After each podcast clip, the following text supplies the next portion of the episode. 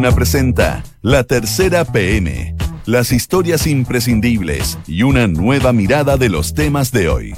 Con María José Soto. Auspicio de Inmobiliaria Sinergia.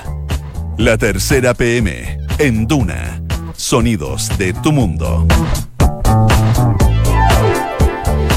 Dos de la tarde y un minuto. ¿Cómo está? Muy buenas tardes, bienvenido a la tercera PM en esta tarde de viernes, 6 de diciembre de 2019, en Santiago, casi 28 grados de temperatura. Vamos a llegar hoy a los 31 grados y el fin de semana, eh, para mañana una máxima de 29 y el domingo de 30 grados.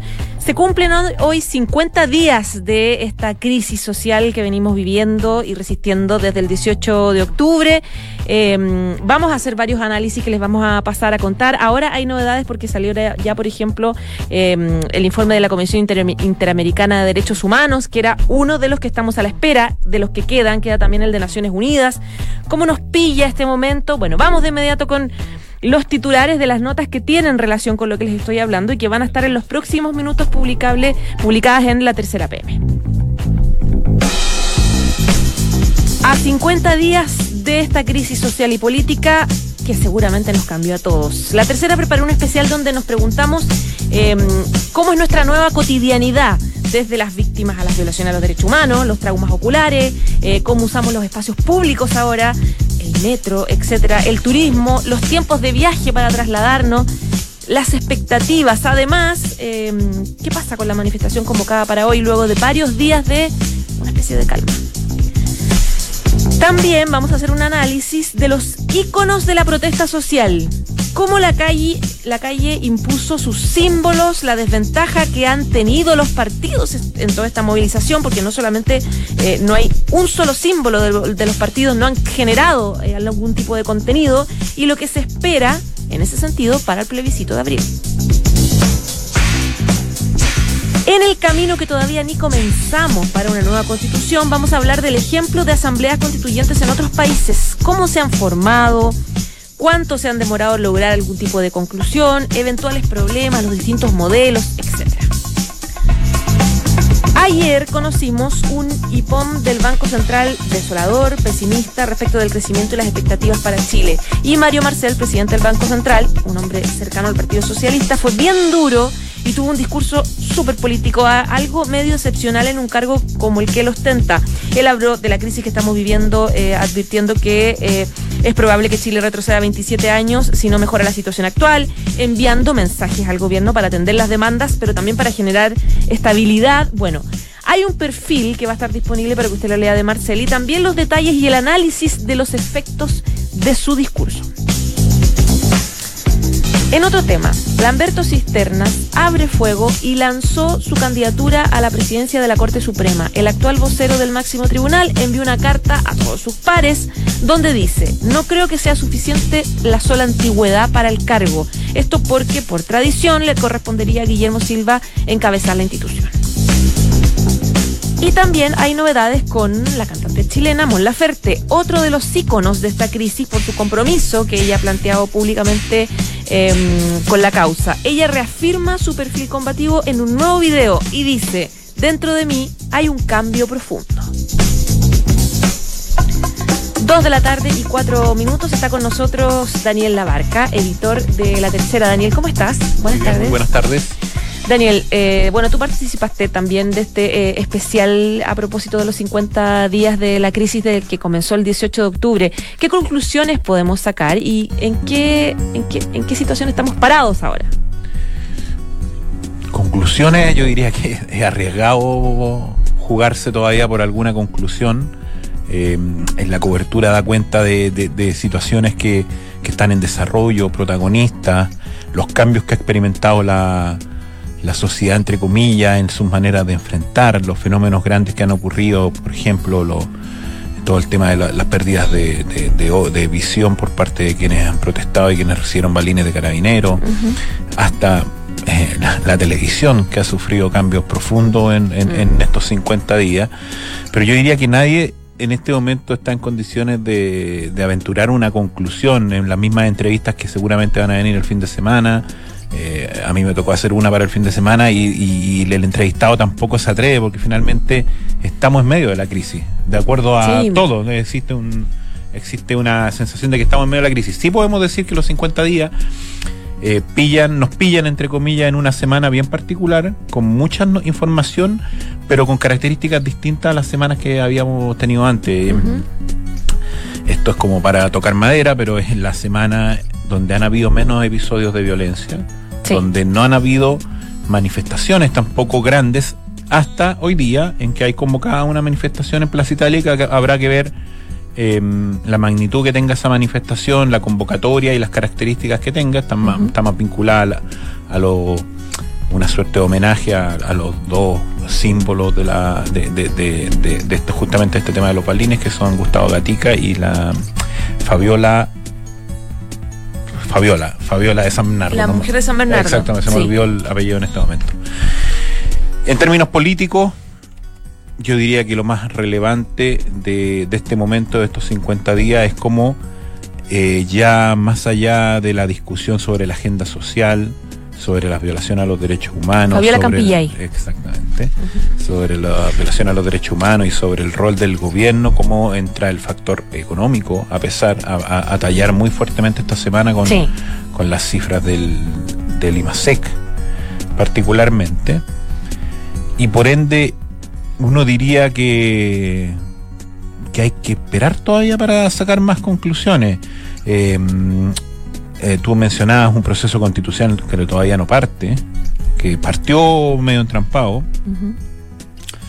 Tiene visos de que se va a conducir a través de la tramitación de un proyecto de ley, pero todavía resta por saber qué se va a hacer con, una serie de ítems que pensábamos iban a ser acordados por los partidos, pero que no hubo, no hubo acuerdo respecto a ello. Em, y yo diría, con los partidos también, los partidos políticos un poco... Eh, como eh, pasmado, o sea, dejándose llevar más bien por la tramitación de los proyectos de ley en el Congreso, pero sin marcar posturas políticas respecto a cómo, a cómo avanzar más allá de eso. Ahora, quería hacerte dos preguntas. Primero, si pudiésemos mencionar hitos o, o, traducidos en proyectos o negociaciones o ya cosas concretas que por parte del gobierno y de la clase política han logrado o han intentado un poco bajar los ánimos. O sea, la pega que se está haciendo en el Congreso. Si pudiésemos priorizarlo en orden de importancia, desde los proyectos como las 40 horas, las reformas eh, que van avanzando. Yo creo que los hitos políticos de, estas, de estos 50 días y que van en la línea de lo que tú planteas en términos de hitos que han permitido eh, encauzar la tensión, encauzar la crisis. Yo diría que el primer granito fue el cambio de gabinete, sin duda alguna. El primer cambio, el cambio de gabinete generó un cambio de ambiente. La salida de Chadwick. Ocurrió, en ocurrió en los primeros 10 días. Eh, después está el acuerdo constitucional, sin duda alguna, más allá de cómo se entrampó después, pero fue una señal muy concreta de que había ambiente en el mundo político como para llegar al acuerdo. Y lo otro ha sido la gestión, como, como de cierta manera la, la gestión del ministro de Hacienda, Ignacio Brone, ha tenido resultados en el Congreso con distintas iniciativas.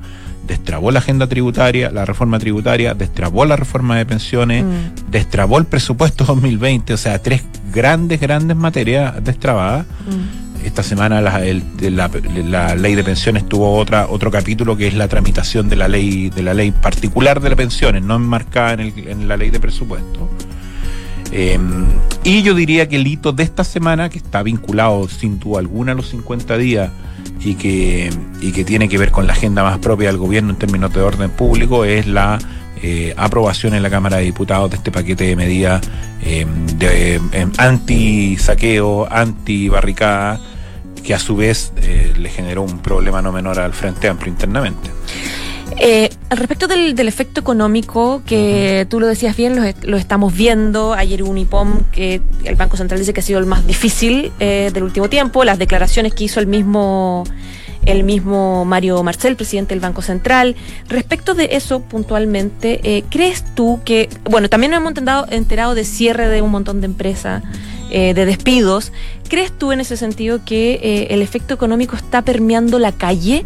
Porque cuando, y lo hemos hablado, cuando está esta sensación de que tu pega está inestable, de que la, tu empresa está inestable, de que las posibilidades de quedar sin trabajo y sin una- un sueldo son, son importantes.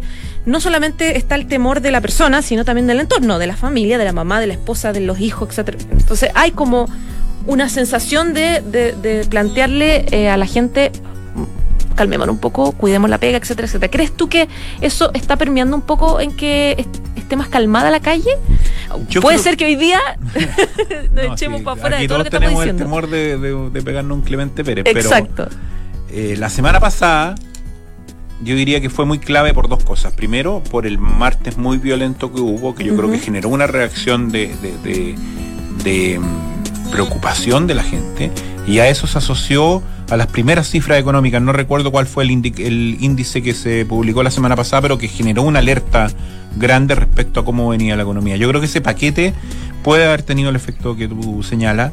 Hay que ver, hay que esperar. Hoy día puede ser que hoy día salga una masa de gente, porque esos factores que son objetivos y que, seguramente generan impacto en la, en la gente, porque hay un altísimo rechazo a la violencia, eh, hay una preocupación por el futuro económico, pero también esta semana se generó esta aprobación del proyecto de ley de, de orden público, que también genera un rechazo en un amplio grupo de sectores de izquierda que señalan que se trata de una ley que eh, criminaliza el movimiento social. Por ende, se van neteando un poco esas cosas. Yo creo que eh, impera una actitud de cautela, de temor por la violencia que, eh, que tuvo su pic más alto en la semana, en la última semana y que yo diría que empezó a decaer después de aquel martes donde estaban estas imágenes de los de los manifestantes eh, sentados en una poltrona en, en la, en La Serena tomando cerveza después de Sí. saquear un hotel. Eh, y por otra parte, las cifras económicas, que había una consecución de cifras de hito, el dólar a más de 800 pesos, eh, que, que te asusta, más las proyecciones, porque el desempleo en dos dígitos, eh, la, la idea de una posible recesión. El riesgo de recesión, el ya que se riesgo diga. de recesión. eh, hay actores políticos que actores políticos y económicos que, que- que lo han verbalizado insistentemente y eso eh, evidentemente genera un, una reacción. Hay que ver hoy día cuál va a ser la masividad, cuál va a ser la característica de la manifestación, si va a ser pacífica, va a ser violenta. Eh, volvemos a una manifestación después de 10 días, no es poco, o 10 Mm. días en que las manifestaciones fueron más bien acotadas, salvo el tema de la... ¿De la eh, el colectivo, no, el colectivo Ah. de las tesis, que tuvo dos eventos en estos últimos días que, que sí eh, Mm. giraron un poco, giraron un poco el tema de la violencia hacia este tipo de manifestaciones, se le ha atribuido a ellas la posibilidad de reconducir una manifestación que de cierta manera estaba desgastada, estaba desgastada, pero que ellas la han, la han podido reconducir a partir de, de- de una protesta no violenta. Claro, exactamente. Ahora, ¿cómo está la moneda? ¿Cómo está? Eh, La otra vez hablábamos que a propósito del, del porcentaje 12% de respaldo al presidente Sebastián Piñera y las conclusiones de los analistas que decían es súper difícil que suba, la idea es que no baje. Eh, ¿cómo, ¿Cómo se proyecta un poco la, la, la posibilidad del gobierno de poder seguir haciendo una gestión en tiempos difíciles? Yo creo que, yo creo que esa sensación se mantiene. Eh, esta semana existió este episodio que fue muy comentado en que el lunes, a propósito del tema económico, se genera una agenda muy potente en términos de recuperación económica, de cuidado de, los- de las pymes y del empleo, encabezadas por la dupla Briones-Blumel, que son de cierta manera una cara eh, más amable y como al día siguiente el presidente Piñera eh, agenda una pauta que tuvo controversia por el lugar, por la situación y por un anuncio que después fue, entre comillas, corregido por el propio ministro Sichel. Hay un tema con las apariciones públicas de Piñera, hay un tema con lo que dice, hay un tema con su figura, hay muchos analistas que le han planteado directamente, se lo plantearon directamente a él en una en un encuentro privado que hubo la semana pasada en La Moneda y también otros analistas esta semana públicamente que es Se ha mejor que juntado no. con varios como Claro, que me- expertos, que analistas. Poco menos que es mejor que no hable, lo que es muy duro que se lo digan a un presidente, pero da la idea de que hay un tema ahí en la moneda de él, del despliegue del Es que le presidente, hasta qué punto le favorece aparecer, Claro. hasta qué punto le favorece intervenir. Le está costando hacer cosas públicas. Le está costando hacer Salir cosas públicas, su moneda. agenda está condicionada completamente, eh, su despliegue en terreno también está condicionado por ello. Está a puertas eh, el cambio de mando en Argentina la próxima semana, el miércoles si no me equivoco. Y la decisión del presidente Piñera todavía es un misterio respecto a si va a ir o no va a ir. Estaba la idea de ir como por dos horas, o sea, ir y volver. Ir y volver, porque aunque no se verbalice, seguramente uno de los factores que está considerando la moneda es ¿Qué pasa si va el presidente y hay manifestaciones o hay algún tipo de manifestación pública en contra de él? Es un riesgo. Es un riesgo. Hay un tema ahí con el despliegue del presidente, pero en paralelo uno puede ver que los ministros están desplegados, que en el Congreso hay mucho despliegue ministro, mucho trabajo político, muchos proyectos andando en paralelo. Esta semana uno se pierde en la cantidad de proyectos que fueron Mm. tramitados y que fueron aprobados en paralelo. Y está el tema constitucional aparte, que también se que también se conversa en el Congreso, pero que ha tenido mayores problemas para, para avanzar. Es una gestión del gobierno entram- entrampada por algunas cosas, que, pero que en otros lados sí avanza, sí ha tenido resultados, y que eso sí tiene una, un alto rechazo en la opinión pública. Se nos acabó el tiempo, te iba a preguntar, el, pr- el próximo año es electoral, Sí. 100%, no solamente el plebiscito, municipales, etcétera. Eh, bueno, dejémoslo, es que se nos acabó el tiempo, pero claro, es que además le queda muy poco tiempo al presidente Piñera para avanzar un montón de cosas, porque sabemos que cuando hay elecciones, la posibilidad de avanzar en un montón de cosas como que se anula un poco. Se va cortando ese tiempo y también se va aumentando la preocupación del oficialismo respecto Claro. a la aprobación presidencial y qué hacer con eso. Y ese es un ¿Qué, hace- desafío qué hacer los candidatos? Claro. La Exacto. foto con el presidente. ¿Se la sacan o no se la sacan? Ese ¿Qué- es el gran dilema que va a venir. ¿Qué pasó con Bachelet? más. ¿Te acuerdas que le estaba yendo pésimo también Sí. cercano a las municipales y no había fotos con ella? Pues, pues, con todo el, el- el tema Ese de... va a ser un gran tema, seguramente cuando empecemos a salir de esta de este momento. Ya pues, Daniel, muchas gracias y que tengas Que buen fin de bien. semana. Buenas tardes. Chao, Gracias. chao. Estás en la tercera PM con María José Soto.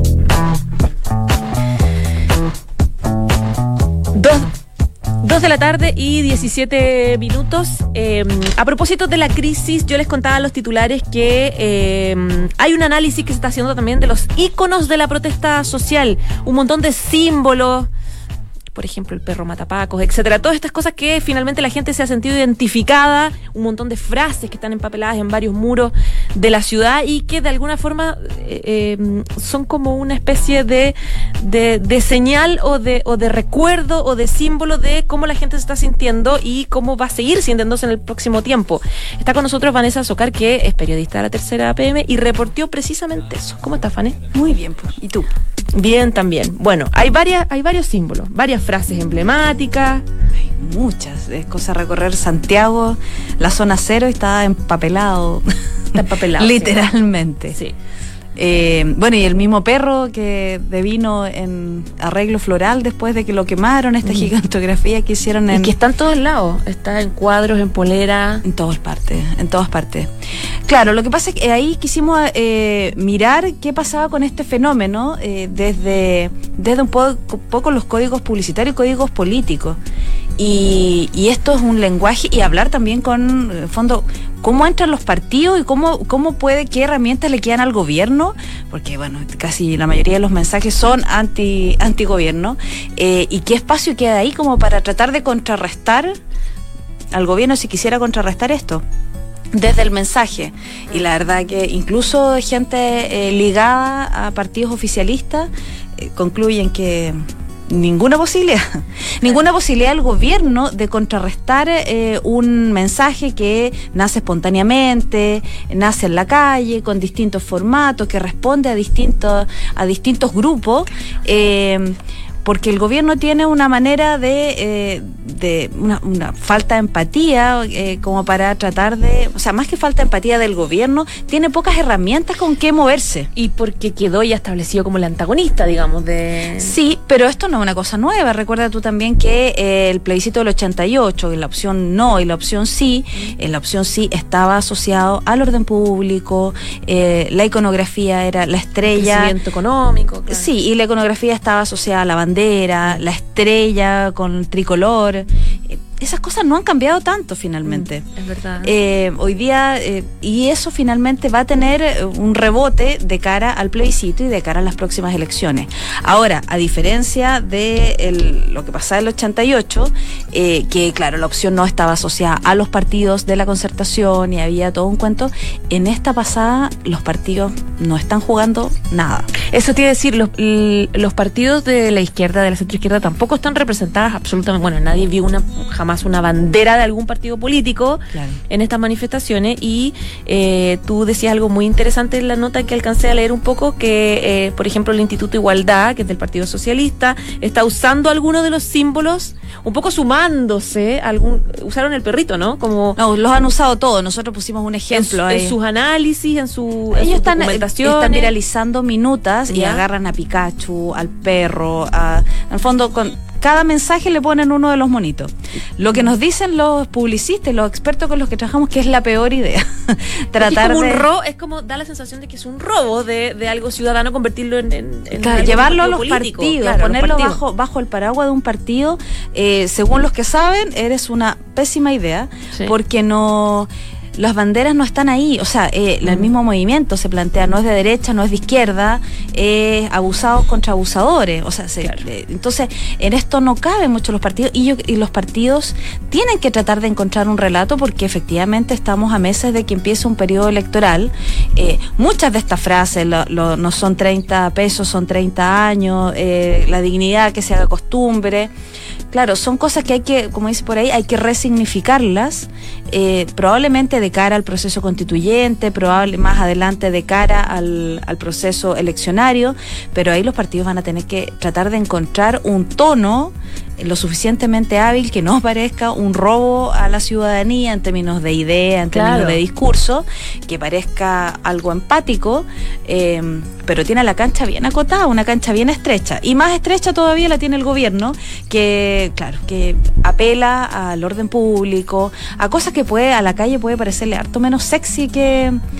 Y te- lo otro es tan diverso, tan diverso. O sea, las tesis hoy día, o sea, está el discurso feminista, está el discurso por la dignidad, está el discurso del oprimido, el- la simbología que hay detrás del perro, hay un montón de cosas, un quiltro, un, un quiltro negro, eh, que está en la calle.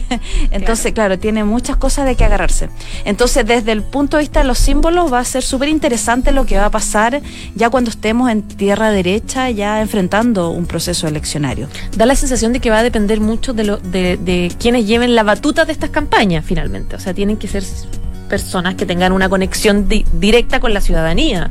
Y desde los partidos está bien difícil. Ya vimos lo que Claro. pasó con Beatriz Sánchez, que uno podría pensar el Frente Amplio o una ex figura del Frente Amplio era lo más cercano que podía aparecer al movimiento. Sánchez no viene del mundo político y No, por lo tanto, y aún así fue súper rechazada. No sé cómo le iría a alguien si apareciera con una bandera de la DC entre medio de una protesta o del Partido Socialista. Probablemente no le iría tan bien. Yo creo que hay que esconderlas ahora. La, o sea, es- Claro, yo creo que ellos también se dan cuenta de eso y por lo tanto no están apelando tanto a sus banderas, sino que están apelando a esto, a estos símbolos, a esta iconografía que nace desde el movimiento social.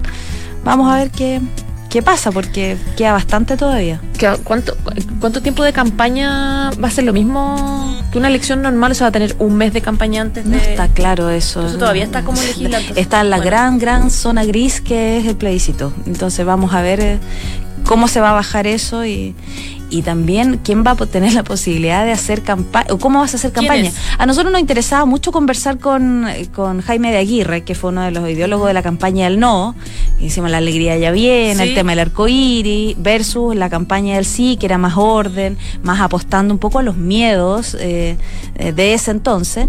Eh, claro, y él nos plantea de que, claro, son fórmulas distintas, eh, puede tener alguna similitud en términos del colorido, pero la campaña por plebiscito es una campaña mucho más diversa, es mucho ¿Quiénes- más ciudadana. ¿Quiénes representan la institucionalidad del sí y del no? ¿Quién, Y eso no lo vamos quién a saber. encabeza? Claro, es como... ¿Quién va a hacer eh, campaña? O sea, ya tenemos algunas claridades. La UDI va a hacer campaña por el no, y probablemente esa sea una campaña muy asociada a ese partido. Eh, José Antonio Cast también, con su, eh, tri- su eh, estrella de colores y, Capitán América, no sé, probablemente la simbología vaya por ahí. Pero claro, va a importar mucho también quienes vayan a integrar eh, el comité o la asamblea que va a optar por una nueva constitución. Si hay harta ciudadanía, si logra entrar al mundo independiente, probablemente la simbología sea una y si esto queda eh, mitad ciudadanía, mitad partido, será otra. Vamos a ver. Ahí si en algún momento los partidos tienen la opción de poner, poner algo de su gráfica, algo de sus íconos. Claro, bueno, bueno, está por verse. Viene, igual viene ese proceso bien interesante, bien entretenido, yo creo. Muy entretenido. De aquí en adelante. Muy entretenido. Muchas gracias, Vane. Ya, pues que estés Que muy estés bien. bien. Chao, Adiós. chao. Esto es La Tercera PM con María José Soto. Bueno, estábamos hablando del plebiscito de abril, de que si hay campaña o no, de quién va a ser representante institucional del sí o del no, etcétera, etcétera. Y queremos también hablar sobre cómo ha sido la experiencia extranjera a un proceso de cambiar la constitución. Eh, hay distintas experiencias latinoamericanas, especialmente de distintas asambleas constituyentes con sus aciertos y errores. Y quien las ha reporteado, ya se sabe varias, es Cristina Cifuentes, periodista de Mundo de la Tercera. Bienvenida, Cristina. Muchas gracias, María José. Bueno, tú ya publicaste algo al respecto. Eh, sí, nosotros hace un tiempo buscamos ciertos ejemplos de asambleas constituyentes en el mundo.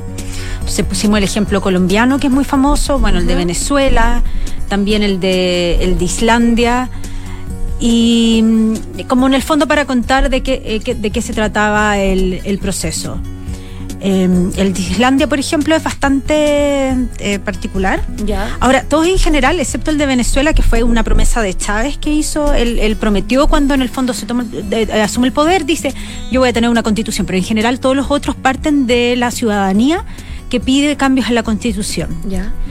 Entonces, por ejemplo, en el, en el de Islandia vino a raíz de la crisis económica del 2008, que, que en el fondo afectó a toda Europa y en Islandia, por sobre todo, ahí se, se vieron los bancos afectados, toda la gente empezó a pedir. Y finalmente acceden a... mm, a- se, se hace una, primero sortean a mil personas eh, del registro como eh, del, del registro en general que tenían Electoral. Mm, O sea, ciudadano, como. como yo, mira, yo diría que era mayor de 18 años, eh, puede ser el electoral, sí. Ah, podría, podría haber salido cualquiera de nosotros. O cualquiera, claro. Entonces, Ya. mil personas que se juntaron un día y ellos empezaron a discutir como el espíritu de la constitución, qué temas les gustaría tener. ¿Y ese sorteo quién, quién lo hizo? ¿Cómo se hizo? Eh, eh, a través de como el como el CERVEL. No estoy segura porque yo hablé con la- una de las personas que participó del segundo de la segunda parte, no la primera. Pero en el fondo era cualquiera, entonces fue bastante representativo en cuanto a edades y fue representativo también en cuanto a género, si era hombre, mujer y, y también profesión, entonces era de todos Nadie se sectores. rompió la cabeza por paridad, por- fue al azar. Claro, fue al azar y en el fondo y ahí participaron y se reunieron un día, pero eso era como para darle el espíritu a la, mm, a la constitución. Y luego ellos eh, se, se eligió a como a eh, como a 200 personas, era, era un número menor que ahí ya fue fue un poco más representativo, o sea, fue más eh, como elegido que fueron quienes los escribieron. ¿Y quién- Además de una de una comisión que en el fondo que estaba de abogados constitucionalistas, que en el fondo la- eran los que la iban a Una comisión técnica. Claro, como la comisión técnica, que en el fondo les dio las bases y les dijo, mira, ustedes los tienen que hacer como así. Y, y ahí en ese grupo estaba una, una niña con la que yo hablé, que ya era, que es abogada, porque ella quería participar. En el fondo ahí la gente se decía, yo quiero participar. Igual son súper pocos ellos, ellos serán 3 millones de habitantes, son muy pocos. Y ahí ellos lo empezaron a hacer. Y hicieron algo bastante como sui generis porque iban, avisa- eh, iban diciendo cada semana sus avances. Se dividieron en comisiones y los avances de cada comisión era como, ya, vamos, no sé, vamos a ver la plurinacionalidad, no sé, por poner un ejemplo. Y la gente daba sus, co- sus comentarios a través de Facebook, Twitter, eh, daba sus comentarios y ellos ahí veían cómo los tomaban en cuenta y todo. Entonces fue una, una constitución bastante ciudadana. Eh, la idea era que eh, esta fue aprobada también en referendo, pero tenía que ser aprobada por el Congreso y el Congreso todavía no la ha aprobado. Entonces fue una constitución que quedó ahí. Eh, ¿Y Entonces, eso hace cuánto fue? Eso fue eh, después del 2008, lo tienen que haber hecho como el 2010. sí. Ah, no pasó nada entonces. Qué Finalmente constitución que- todavía está ahí. Entonces ella, de hecho, cuando yo hablo con ella, me dice, ojalá que no les pase lo mismo en Chile. Ellos van a seguir, están, siguen manifestándose, sobre todo quienes participaron del proceso, para que en el fondo pueda salir adelante eh, la, la constitución. Entonces esa quedó ahí. Al final la, Pero- la decisión la, la terminó tomando el Congreso. El Congreso, claro, que no la finalmente no la aprobó. Mal, eh, mal ejemplo. Mal ejemplo. Pero también, eh, eh, bueno, que es lo que vamos a llevar en el diario, llevo una entrevista con Alberto Acosta, él participó de la, de la Asamblea Constituyente en Ecuador. Mm, Ya. Y nuevamente fue por petición popular, la gente había protestas en las calles. manifestación. Manifestaciones que en el fondo pedían un cambio constitucional. y ellos la mm, ellos finalmente la, la hacen y, y al preguntarle, por ejemplo, cómo, cómo lo eligieron, me dice que trataron de hacerlo bastante como por cuota, por un lado, o sea, en el fondo fue por listas de partido, pero también la gente, si había movimientos sociales, también se podían inscribir como en una lista. Pero fórmula de partidos que eligió, fórmula mixta, o sea, congresistas y, y ciudadanos que se inscribieron. Que se inscribió. Lo que pasa es que, por ejemplo, los partidos tenían que como que tener una cierta cantidad de firmas Ya. Para poder participar, a poder inscribir la lista. Entonces nosotros podríamos haber armado un grupo de la radio y a ver si juntábamos las firmas, también haber estado eh, en, Pero ahí en los la partidos lista. siempre tienen una, máquina mucho mejor que un grupo de Ah, bueno, lo mismo- periodistas de una radio, por ejemplo. Claro, pero ellos también limitaron el tema de la campaña para que la gente que tuviera más plata, o sea, no no no, no copara toda la publicidad, toda la, la publicidad en los medios, que en el Regularon. fondo re- regularon eso también. Y por ejemplo, si había en una lista había un hombre, siempre tenía que haber un hombre y una mujer. Si iba primero un hombre, después el segundo era mujer y viceversa. Ya, Claro. Lo que sí les faltó, me dice, fue mayor participación de los indígenas. Eso me decía que él encuentra que, que sí, que si bien estaban representados, pero no era que hubiese una lista específicamente de ellos, que eso él encontró que, mm, que, que faltaba. Y luego ellos estuvieron eh, cuatro meses, pidieron una prórroga eh, de dos meses más y él, justamente la persona que entrevisté, él se salió de eso porque él dice que necesitaba más tiempo, que es una de las cosas que también, como de elecciones, que dice que en el fondo no verse ahogado por los tiempos, porque igual es un proceso que es muy lento, me explica. Y porque hay, y hay mucha presión ciudadana para que, para que avance rápido en el fondo. Claro, porque también está mucho como de las expectativas. Él Me Claro. decía que mucha gente espera que todos los problemas se solucionen mediante la, la, la constitución.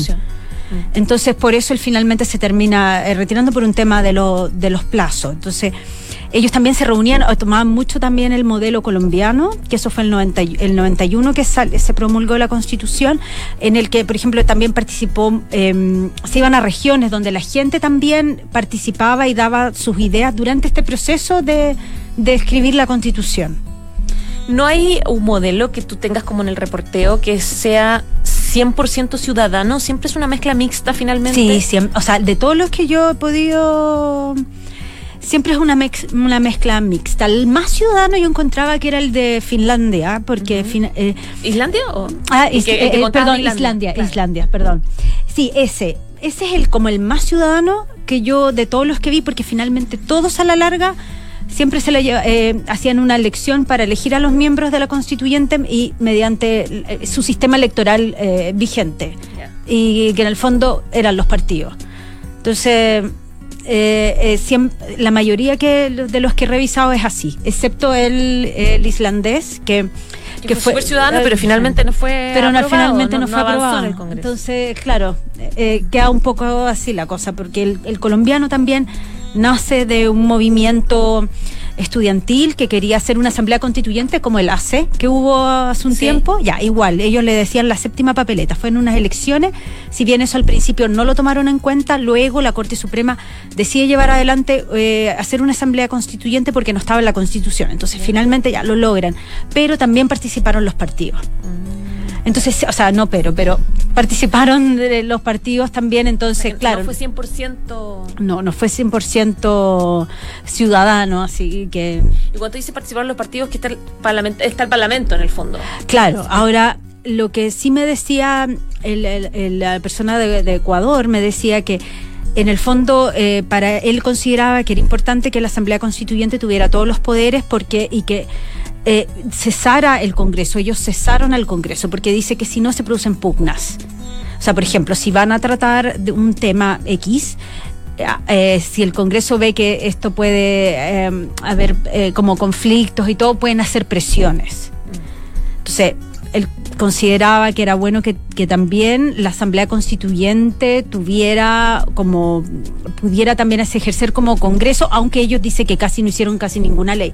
Ahora, claro, eso yo eh, solo, o sea, lo he visto. inviable, Sí, yo también, claro, por eso, pero eso era lo que me decía que, que, que ellos les tocó, porque ellos han tenido muchas constituciones.